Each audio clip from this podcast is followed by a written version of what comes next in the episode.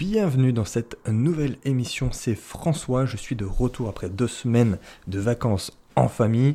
Je reprends les choses sérieuses puisqu'on va aborder encore une fois un sujet épineux. Ça fait quelques émissions maintenant qu'on aborde des, sujets un peu pointilleux, touchy, euh, si tu as écouté les émissions précédentes, notamment en septembre et début octobre, sur voilà, les signaux économiques actuels, sur les potentielles crises, crash économiques et financiers à venir. On va continuer dans cette lancée, si je puis dire, mais on va aborder un sujet ô combien important, complémentaire. On va parler de géopolitique, on va parler un petit peu d'histoire également avec un grand H pour voir quels sont les impacts en fait sur les marchés financiers. Parce que là, comme on l'a dit et que je le répète au cours des derniers mois, on a eu des événements politiques qui sont très importants puisqu'ils ont pris une une influence, on va dire, disproportionnée sur euh, le cours en fait des marchés financiers. C'est facile à comprendre. Après, dans les faits, c'est très complexe. Donc, que faut-il attendre de, ces décisions géopolitiques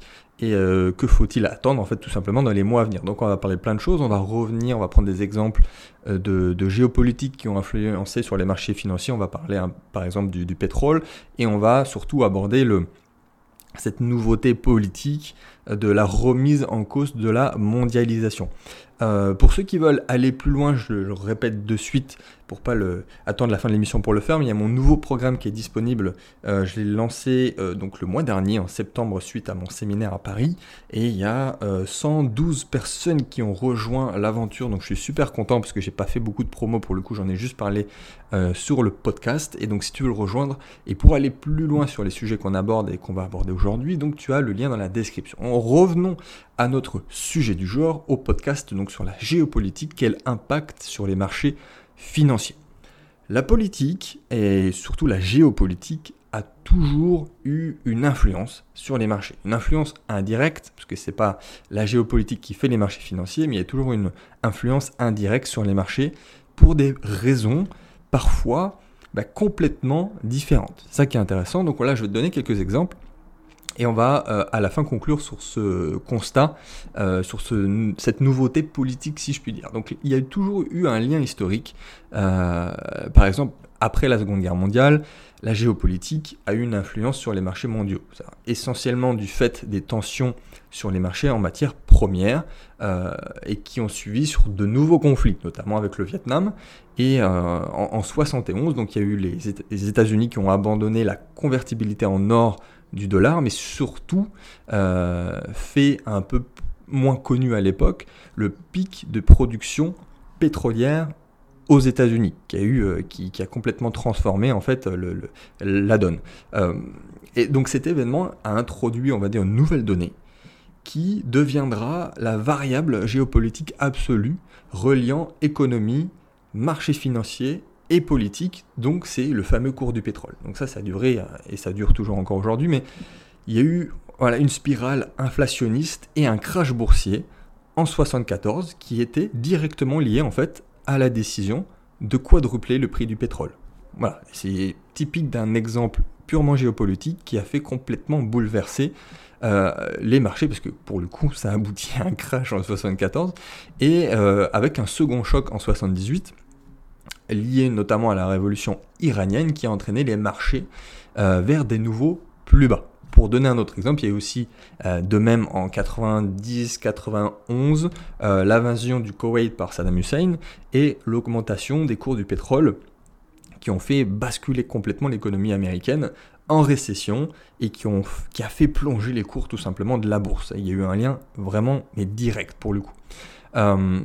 Et voilà, il faut attendre que, euh, il a fallu attendre que l'US Army capture sans dégâts majeurs les champs pétrolifères du sud de l'Irak en 2003 pour que la reprise boursière post-crise en fait internet puisse prendre son envol. Donc tu vois, ça à la fois dans le sens où ça crache, mais aussi le fait d'avoir une bonne nouvelle sur le cours du pétrole, à ce moment-là, ça a pris son envol.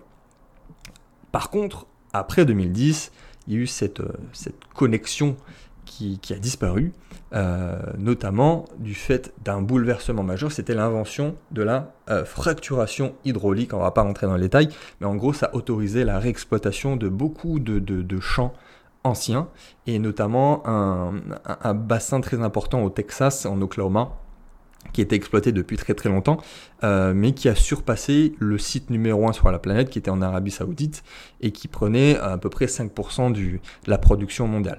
Donc le, c'est un bouleversement qui a eu plusieurs conséquences. Donc il y a eu une baisse des cours du pétrole euh, importante et euh, à l'inverse la minimisation des tensions liées à la géopolitique, que ce soit les conflits russes, ukrainiens ou les, combats au Moyen-Orient.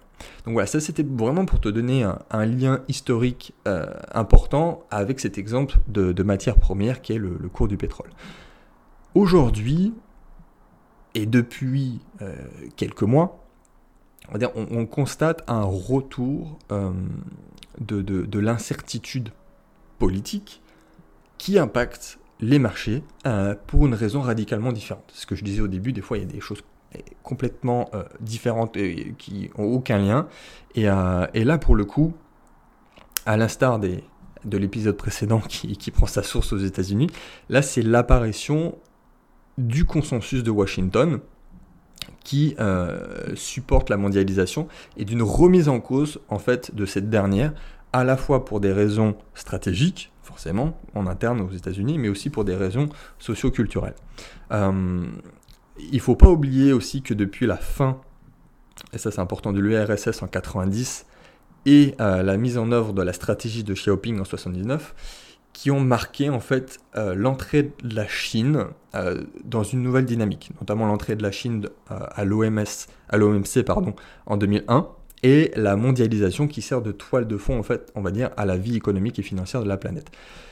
Pourquoi je dis ça? Euh, C'est qu'aujourd'hui, entre voilà, l'élection de, Trump, euh, les votes du Brexit, euh, c'est vraiment des marqueurs forts comment dire, de, de, l'apparition d'un nouveau, mouvement politique qui remet complètement en cause en fait l'intégration économique mondiale.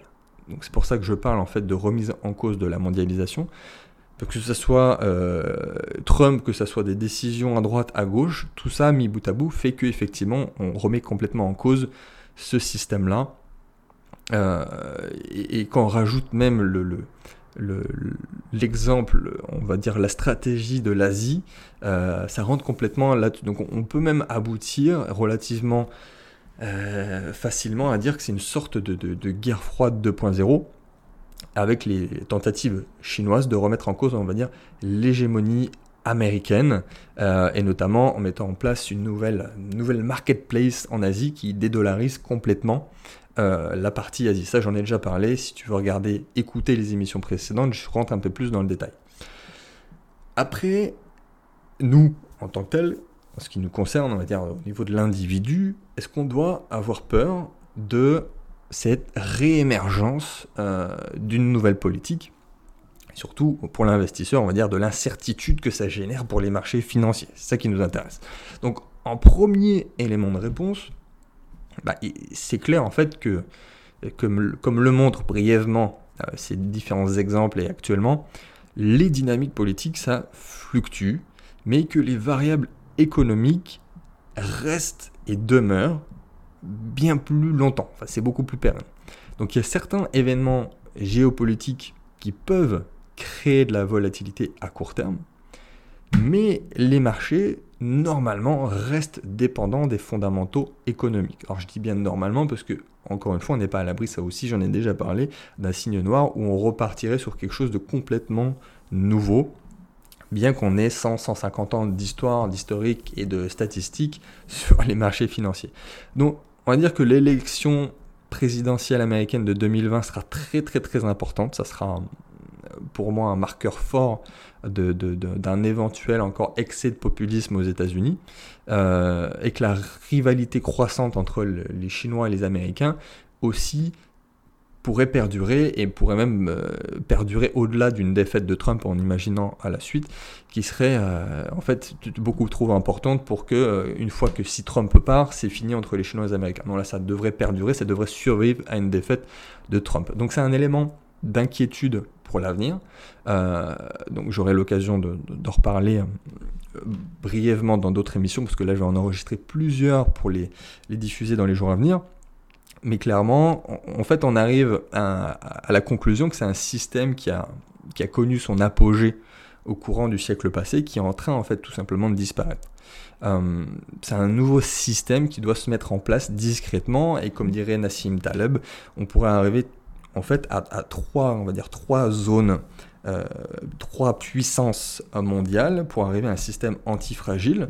Euh, alors un système antifragile, c'est comme son nom l'indique, solide, mais ça, euh, ça diminue les flux, il y a plus de, de, de, euh, de frais, on va dire, ça met plus longtemps, mais on est sur un système antifragile, donc qui est beaucoup plus solide, à l'inverse du système fragile qu'on a eu depuis 100-150 euh, ans, où il y a eu une seule puissance hégémonique que sont les États-Unis, qui facilite la mondialisation, on a beaucoup moins de, de, friction, c'est ça que je cherchais comme mot tout à l'heure. Il y a beaucoup moins de friction. là, ce serait complètement l'inverse. Donc, pour peut-être encore te donner des conseils, on est sur un retour du risque politique qui a eu une tendance à s'estomper euh, il y a quelques années et qui est de retour du fait de la remise en cause de la mondialisation très très important. Si tu devais retenir qu'une seule chose de ce podcast, c'est ça. Donc la remise en cause de la mondialisation au cœur du système occidental qui va faire qu'on va arriver à un nouveau système complètement différent.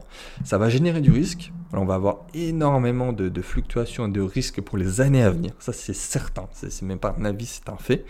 Euh, et que les variables économiques, tout simplement, elles normalement restent euh, et qui déterminent en fait une façon d'investir euh, de façon Donc si tu veux aller beaucoup plus loin sur le sujet, si tu veux euh, établir une stratégie par rapport à cette chose qui va arriver, par rapport à cette période en eau trouble, euh, c'est là que se construisent les fortunes tout simplement. C'est là que se construisent les fortunes, certains, un, crash ou un changement, même sans parler de crash, mais un changement euh, disruptif, c'est souvent un drame, alors qu'à l'inverse, c'est toujours une opportunité pour certains. Donc si tu veux aller plus loin, je t'invite à aller regarder le programme que j'ai sorti. N'hésite pas si tu as la moindre question comme d'habitude. Et moi, je vais enchaîner sur d'autres émissions que je diffuserai dans les jours à venir. Je te dis à très bientôt.